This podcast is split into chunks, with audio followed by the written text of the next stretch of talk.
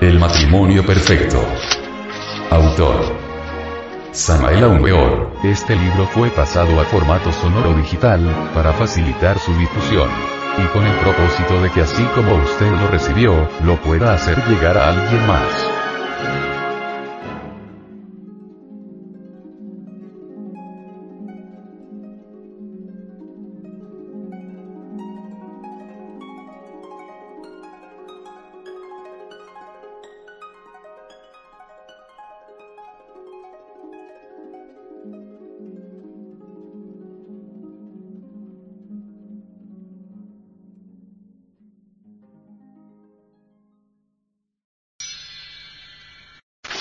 Capítulo quinto. Sexualidad normal. Entiéndase por personas de sexualidad normal aquellas que no tienen conflicto sexual de ninguna especie.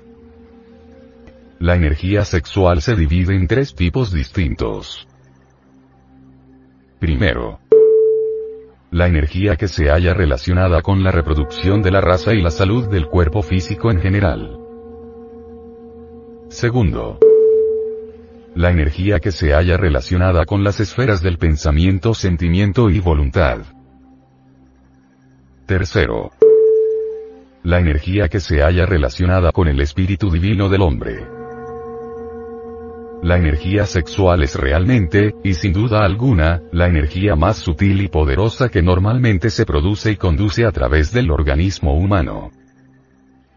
Todo lo que es el hombre, incluyendo las tres esferas del pensamiento, sentimiento y voluntad, no es sino el resultado exacto de las distintas modificaciones de la energía sexual.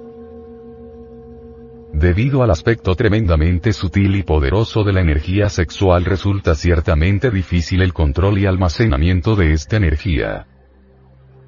Además, su presencia representa una fuente de inmenso poder, que si no se sabe manejar puede llegar a producir una verdadera catástrofe. Existen en el organismo ciertos canales por donde normalmente debe circular esta poderosa energía. Cuando esta energía llega a infiltrarse en el delicado mecanismo de otras funciones, entonces el resultado violento es el fracaso. En este caso se dañan muchos centros delicadísimos del organismo humano, y el individuo se convierte de hecho en un infrasexual. Toda aptitud mental negativa puede conducir directa o indirectamente a estas catástrofes violentas y destructoras de la energía sexual. El odio al sexo, el odio al arcano A, Z, F el asco o repugnancia por el sexo, el desprecio al sexo, la subestimación del sexo, los celos pasionales, el miedo al sexo, el cinismo sexual, el sadismo sexual, la obscenidad, la pornografía, la brutalidad sexual, etcétera, etcétera. Convierten al ser humano en infrasexual. El sexo es la función creadora por la cual el ser humano es un verdadero Dios. La sexualidad normal resulta de la plena armonía y concordancia de todas las demás funciones. La sexualidad normal nos confiere el poder de crear hijos sanos, o de crear en el mundo del arte, o de las ciencias. Toda aptitud mental negativa hacia el sexo produce infiltraciones de esta poderosa energía en otras funciones, provocando pavorosas catástrofes cuyo fatal resultado es la infrasexualidad. Toda aptitud negativa de la mente forza a la energía sexual y la obliga a circular por canales y sistemas aptos para las energías mentales, volitivas, o cualquier otro tipo de energías menos poderosas que la energía sexual. El resultado es fatal porque esa clase de canales y sistemas, no pudiendo resistir el tremendo voltaje de la energía poderosísima del sexo, se calientan y funden como un cable demasiado delgado y fino cuando pasa por él una corriente eléctrica de alta tensión.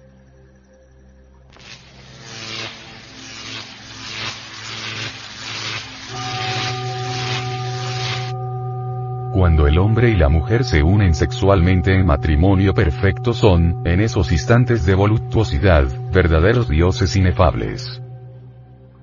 El hombre y la mujer sexualmente unidos, forman un andrógino divino perfecto. Un Elohim macho hembra. Una divinidad terriblemente divina. Las dos mitades separadas desde el amanecer de la vida, se unen por un instante para crear. Eso es inefable, sublime. Eso es cosa de paraíso. La energía sexual es peligrosamente volátil y potencialmente explosiva. Durante el acto secreto, durante el éxtasis sexual, la pareja está rodeada de esta tremenda energía terriblemente divina. En estos instantes de dicha suprema y de besos ardientes que incendian las profundidades del alma, podemos retener esa luz maravillosa para purificarnos y transformarnos absolutamente.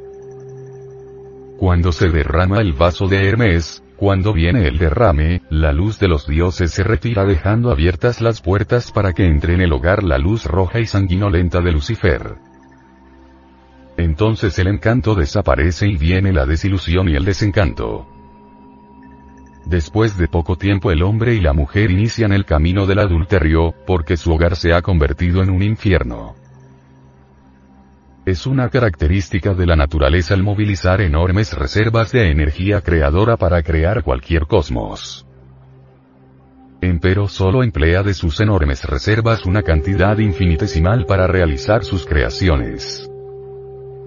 Así, pues, el hombre pierde en una eyaculación seminal 6 o 7 millones de espermatozoos. Sin embargo, se necesita un infinitesimal espermatozoo para engendrar un hijo.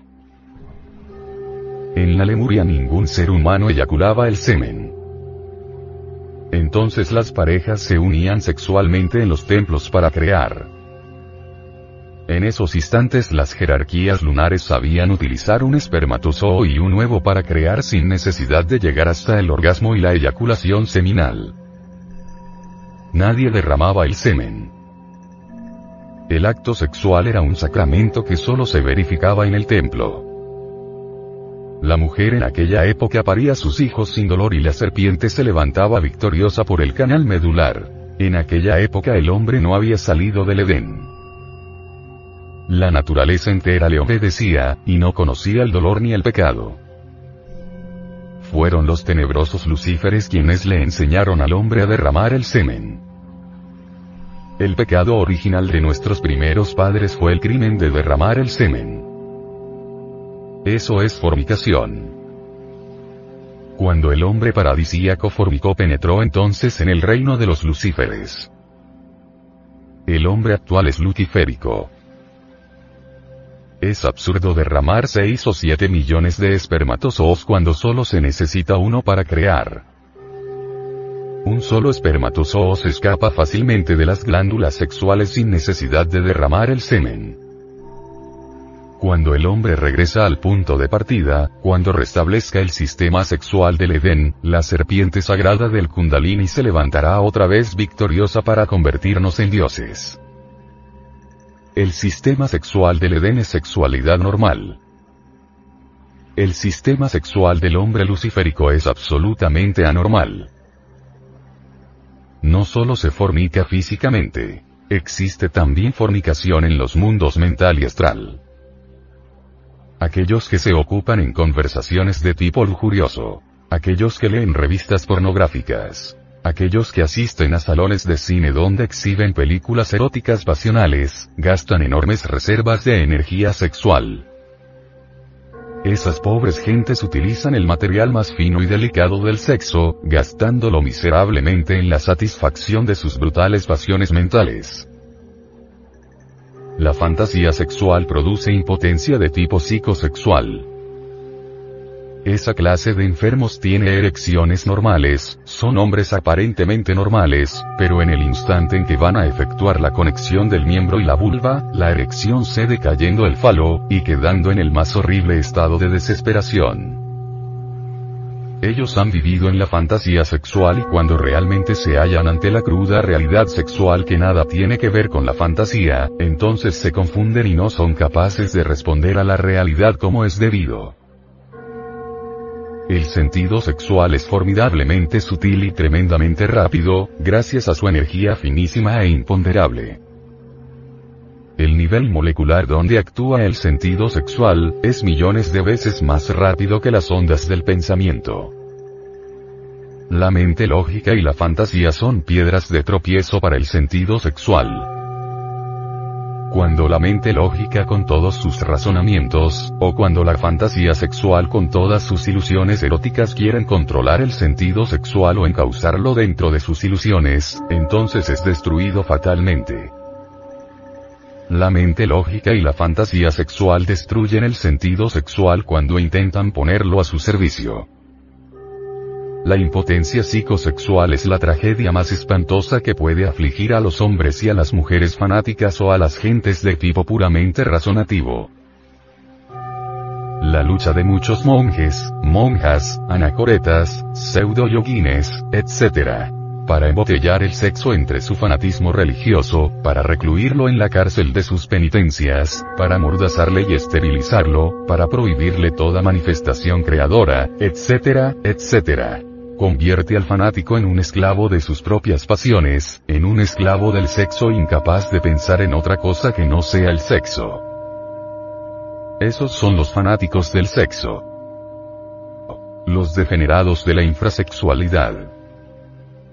Estas gentes se descargan todas las noches con poluciones nocturnas asqueantes, o contraen vicios homosexuales o se masturban miserablemente. Querer recluir el sexo es tanto como querer embotellar el sol. Un hombre así es el esclavo más abjecto del sexo, y sin provecho alguno ni placer verdadero. Un hombre así es un infeliz pecador. Una mujer así es una mula estéril, una esclava vil de aquel a quien quiere esclavizar, el sexo. Los enemigos del Espíritu Santo son gentes del abismo. A esa gente más le valiera no haber nacido, o colgarse una piedra al cuello y arrojarse al fondo del mar. El ser humano debe aprender a vivir sexualmente. Ya viene la edad del sexo, la edad de la nueva era acuaria. Las glándulas sexuales están controladas por el planeta Urano, y este es el regente de la constelación de Acuario. Así pues, la alquimia sexual es de hecho la ciencia de la nueva era acuaria. La magia sexual será oficialmente acogida en las universidades de la nueva era acuaria. Aquellos que presumen ser mensajeros de la nueva era acuaria, y que sin embargo odian el arcano A, Z, F, demuestran hasta la saciedad ser realmente impostores porque la nueva era acuaria está gobernada por el regente del sexo. Este regente es el planeta Urano. La energía sexual es la energía más fina del cosmos infinito. La energía sexual puede convertirnos en ángeles o en demonios. La imagen de la verdad, se halla depositada en la energía sexual. El diseño cósmico del Adán Cristo se haya depositado en la energía sexual. El Hijo del Hombre, el superhombre, nace del sexo normal. El superhombre, jamás podría nacer de los infrasexuales. El reino de los infrasexuales es el abismo. El poeta griego Homero dijo, más vale ser un mendigo sobre la tierra, y no un rey en el imperio de las sombras. Este imperio es el mundo tenebroso de los infrasexuales.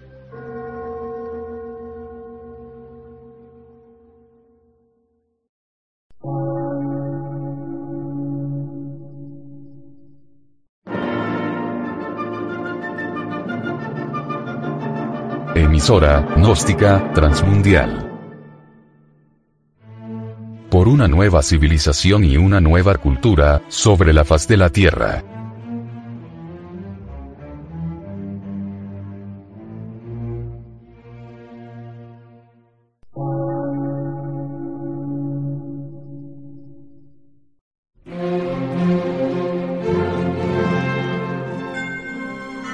medio de radiodifusión, científico, artístico, místico y filosófico, de la Asociación Colombiana de Centros de Estudios Gnósticos, Antropológicos, Psicológicos y Culturales, AC.